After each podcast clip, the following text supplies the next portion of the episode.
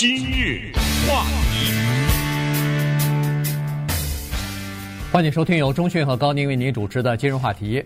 呃，加州的经济呢重新开放了哈，昨天开始，其实呃这一天呢已经盼了很久了，这个算是一个分水岭哈。从去年的三月十七号呃开始进行居家令之后呢，呃这个就。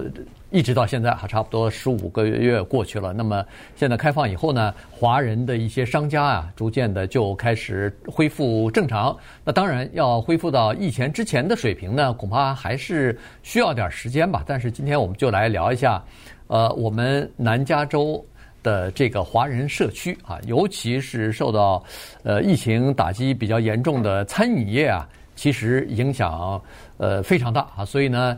呃，在南加州啊，我相信只要是华人，基本上都知道，呃，他在这个圣盖博谷有一个非常著名的大道，叫做万利大道哈 （Valley Boulevard）。这个从蒙特利公园是穿到那个安娜呃是对 Anna 呃 Alhambra，然后到这个圣盖博到呃恨不得是通过 El Monte Roseme 哈这一条。大道穿下来呢，有很多城市都是呃华人聚集的地方。那么在这个万里大道的两旁呢，有许多是据《洛杉矶时报》报道是叫做华人美食餐饮的圣地啊，有很多的餐馆在这个地方。所以今天我们就把这个呃《洛杉矶时报》的记者在万利大道看到的一些景象呢，跟大家来讲一下。对，首先呢。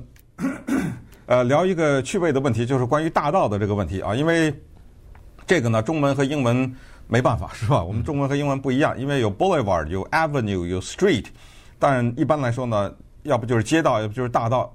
但是 Valley 大道它不是一个简单的大道，它是有它的象征意义的，对不对？要多了，你要说街道的话，有餐厅的街道多了，所以我们先聊聊这个街道的文化，这个蛮有意思的，因为大家都知道呢，有一条街叫唐人街。但是在英文中，它没有街，它就 China Town，对，对吧？对。但是翻译成中文呢，翻译成街。其实大家去过唐人街的人都知道，那是一条街吗？那当然不是，那个交错的好几条街呢。对。可是这就是翻译的一个结果。可是你不要小看这个翻译，它有很大的象征意义。正如大家都听说过的另外一条街叫做华尔街一样，对不对？Wall Street。华尔街这百年历史啊，它呢是代表美国金融的象征。大家可能还听说过另外一条街啊，叫做 Main Street。去过迪士尼的人都知道，它有这条街，叫做主街道。它不是一条街道的名字，它当然可以是一条街道，但是它在迪士尼为什么它一条街叫主街道？因为它是美国普通老百姓生活的代名词。常常我们说。你政客也在选选举的时候，你能代表 Main Street 吗？嗯，啊，对不对？就你知道 Main Street 怎么想吗？哎，这个就是这条街代表美国的民众。听说过 K Street 吗？英文字母 K。嗯，啊，这个呢是美国首都华盛顿聚集着全世界的游说集团的那条街，所以 K Street 在美国的文化当中就变成了游说的代名词。我们常常听到这种话。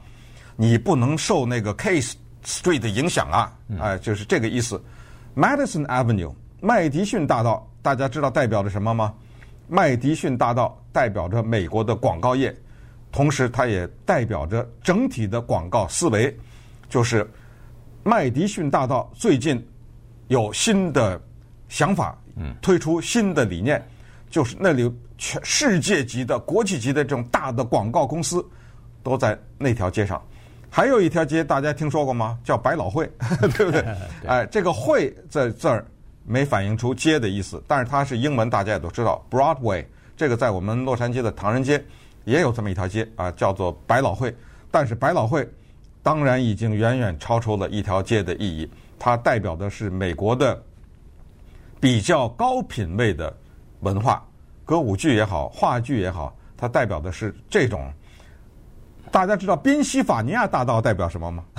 对，宾夕法尼亚大道代表的是美国总统白宫啊，因为白宫在一六零零号宾夕法尼亚大道上，所以这个呢也蛮有意思的。那说到这个呃 Main Street 呢大道呢，这个呃大家要留意，就是它常常会被用来代表美国民众，以至于这是顺便小提一下，有一个长篇小说啊，它的名字就叫《Main Street》，呃，它的作者呢是 Sinclair Lewis，它的意义，这个小说的意义是，他是北美地区这个作家第一个获得诺贝尔文学奖的人，就是因为这本书，呃，同时呢，也是因为呃，在这本书里，呃，因为他讲的是明尼苏达的一个镇上的这么一条街。呃，使得呢，后来就变成了一个，呃，当然也不是他代表的，但是就是说他有这种意义啊，所以他把他的小说起名为这个。那么行了，话回来，咱们就回到了万利大道。万利大道它代表的是什么？它代表的是华人，这个不是亚裔了，主要是华人移民的转移。他从唐人街过去，你说古老的修铁道也好，向新区的转移。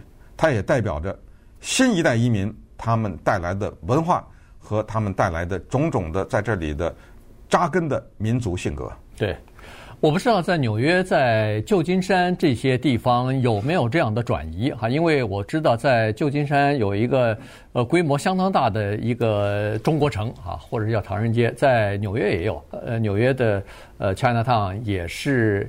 算是蛮有规模的哈。以前如果一到美国来访问，包括来自于中港台的人都想要看看唐人街到底怎么回事。呃，中国城是什么样子的？在这么一个西方的国家里边，那他们有没有向其他的地方，就比如说郊区地方转移？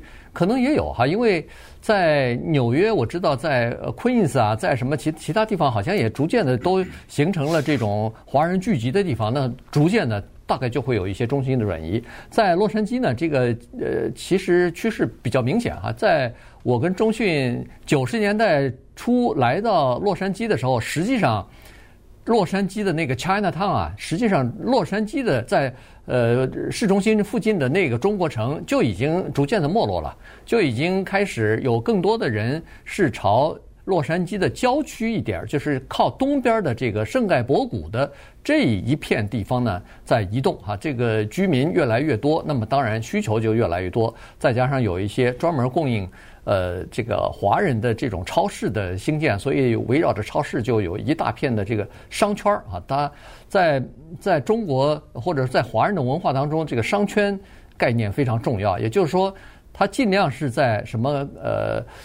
这个超市啊、餐馆呐、和其他的一些呃商店啊，它尽量是在一起。这样的话呢，你做一件事情，或者说一天把所有的东西该做的全部都可以做完哈，在附近，所以它这个商圈就显得比较重要。那么再加上洛杉矶，基本上它不像一个其他的城市，一个中心一个中心的呃那么规划的整齐，所以呢。它出现许多小的这种商圈，于是就沿着这个万万利大道啊，你基本上可以就是看到各种各样的东西啊，尤其是在餐饮业，你可以吃到豆浆油条，你可以吃到这个呃上海呃上海菜，你可以吃到台菜，呃，你可以吃到这个四川的什么呃麻辣火锅、什么水煮鱼之类的。你你说吧，反正是呃，来自于呃中国的、台湾的、香港的各种各样的美食和各种风味的这个餐厅，几乎都有。嗯，呃，当然，《洛杉矶时报》呢，它是有一个报道，它是介绍了叫做疫情前后这条大道的变迁，因为它也注意到了这个跟纽约的时代广场啊什么都一样，就是说在疫情期间呢，万利大道变成了一座冷冷清清的有带引号的咱们叫鬼城啊，所谓的鬼城就是没人了嘛，对不对？呃，但是我觉得呢，他应该从另一个角度来讲这个事情，就是说，他忽视了这么一点，就是华人的文化呢，在任何一个地方扎根呢，它带有两大特性，这个请大家可以留意一下。一个呢，就是我们的民族性格实用，啊，再一个就是移民的一代一代人的在这里面的展现。什么叫实用呢？你看，在我们这儿的万利大道。咱们先讲究的是什么？两个东西，吃住。有博物馆吗？嗯啊，对对对，呃，是不是？哎，什么叫吃住？有没有酒店？好几个，对不对？吃的，刚才你说了，先再讲一句这个吃的东西。吃这个东西呢，就在我们南加州哈，可能纽约啊、洛杉矶呃和旧金山可能未必都比得过。这个地方有中国大陆、台湾、香港以外的。最棒的餐饮，某些都可能超过他所来的那个地方，因为是移民所造成的，不是移民的人都是做这一行业的，而是移民他们的挑剔的口味。越来越多的新移民，他知道什么是所谓的正宗的，什么是好吃的。你那过去给我来一个甜酸牛就糊弄了，对不对？那已经过不去了。所以能活下来的餐厅，它一定都是非常的在这方面下功夫的一些餐厅，因为它有一个最终的淘汰法，就是我不去就完了。你可以让我来吃一次，我吃了以后我觉得这个味道不对，我不来了，你就关门啊。所以就导致了它这个餐饮的非常的精致。但是你看到呢，就是作为移民也好，作为我们的华人特性也好呢，看到了他使用的那一方面，就先把吃住给解决了吧，对不对？至于什么博物馆呐、什么那些花里胡哨的虚的东西啊，咱们让后代来完成吧。所以呢，这个万历大道特别值得讲，因为它有它的重大的文化和历史意义。今日话题。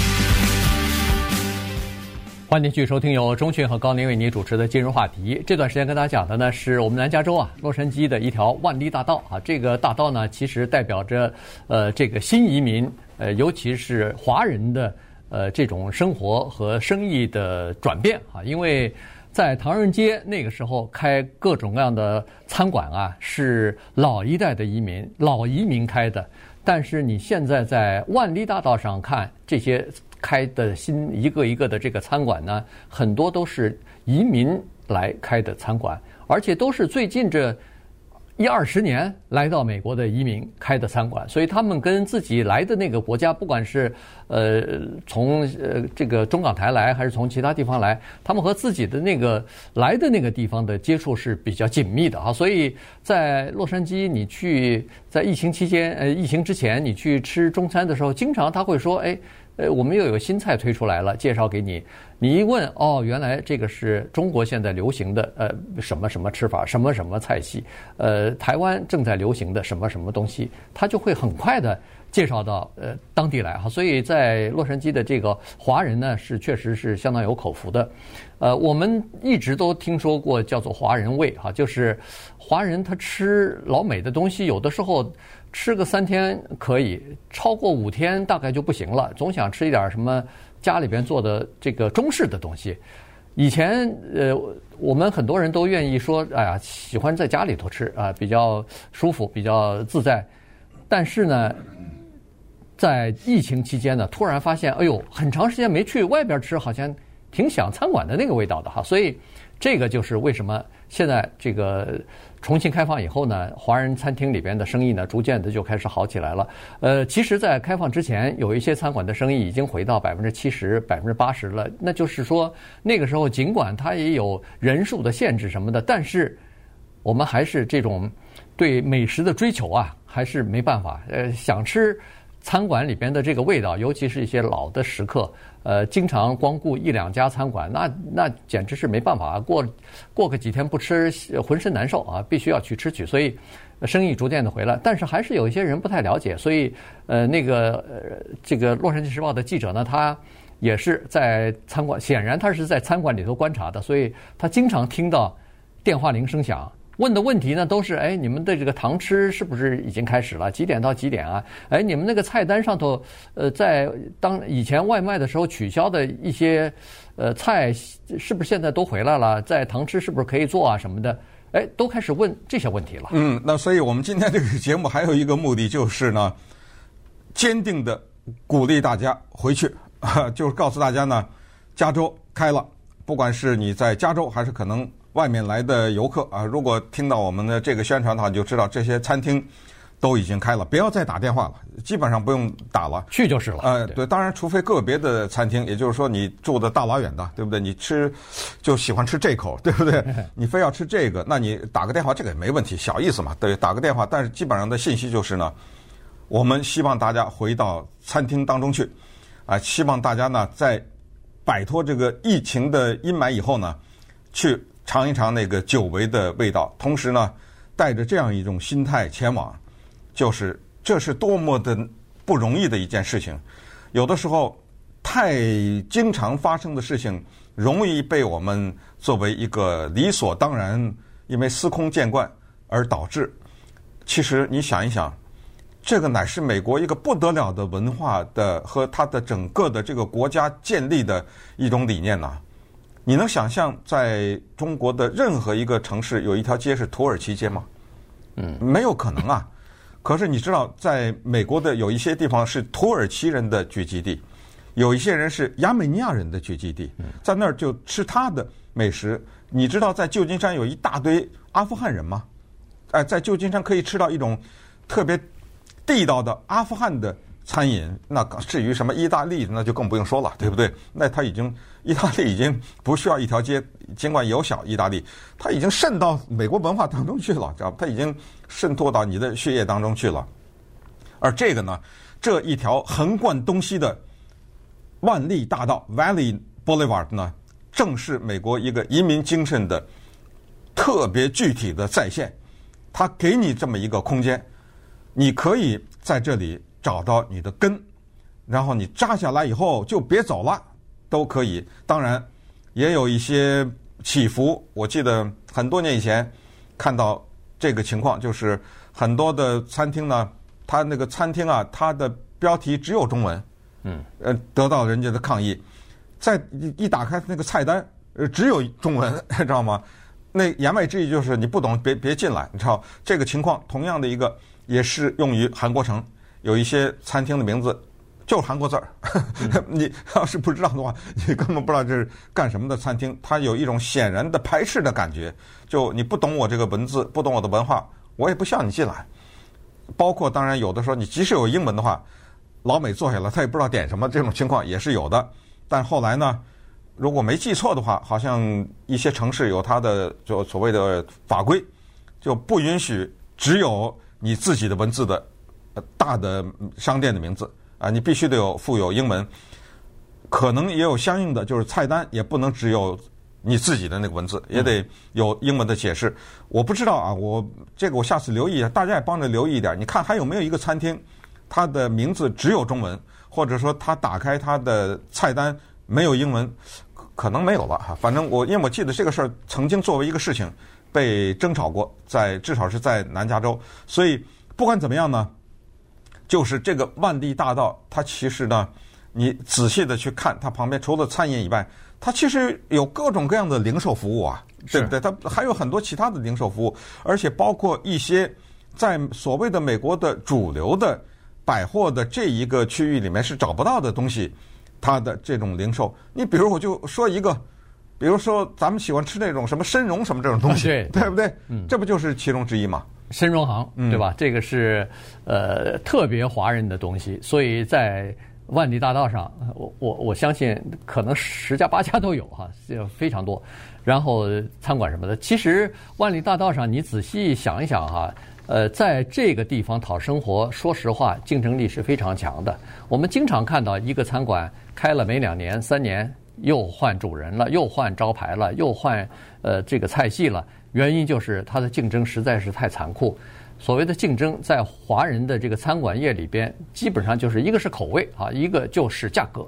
呃，所以价格战打得非常的厉害。呃，这个呢，当然对消费者来说是好事儿。什么呃套餐？六块九毛九啊什么的，当然现在我不知道有没有了。现在食材说实话涨得比较多啊，所以可能呃价格大概也会要调整吧。但是总体来说还是相当便宜的哈，就是在这儿吃个中中餐，那简直是便宜，便宜到什么程度？便宜到很多人认为说在家里头花这个钱都做不出来。呃，我到还不如到这个餐馆里边去买一个什么外卖之类的东西。但是呢，在这次的这个疫情期间呢，这些中餐馆可是真的是遭到了相当大的打击。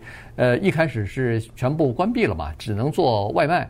于是呢，餐厅里边的很多的呃这个服务生啊，包括厨房里头的人啊，就只好裁员了。那么裁员以后，首先这些员工他们是最低薪资，再加上有一些人是新移民，刚从其他的地方，比如说中国什么的，来到美国来。打一份工啊，就就养家糊，就是自己为自己的生存，但是一一下子没有了这个好这个职业，同时又不懂英文的话，那么就困难了。所以有一些人在这段期间，在去年这段期间回国了，就离开了啊。所以呢，这是一个情况。而且呢，这个第一代移民如果一来，他是创业嘛，就是开个餐馆什么的。结果他英文语言也不太好，对美国的社会啊，对美国的文化也不了解。那么在这个疫情期间，实际上有很多政府的补贴、政府的这个呃帮助小型企业渡过难关的一些呃政策什么的，他搞不清楚啊，他不知道该怎么填表，他不知道该怎么去申请去。于是有很多这个像是什么 PPP 啊什么的这些项目。他们也都没有办法去参加，也都没有办法去申请，所以，呃，他们遭受的打击就比呃老美还要更深一层。于是现在就更需要我们当地人的支持，让他们重新再恢复正常的这个营业。对，当然这里也补充一句，我们今天只是呢借着万利大道来说事儿哈，嗯、但实际上你知我知，呃，我们华人都知道，那。各种各样的商店，各种各样的餐饮，岂止万利大道啊？嗯、对不对？这还有更新的东区啊什么的这种，啊、呃，还有各种各样的街道，大家都熟知的这些名字的街道旁边，都是星罗棋布，呃，都有这些各种各样的服务和餐饮。希望大家尽快的回去来享受他们的美食和他们的服务。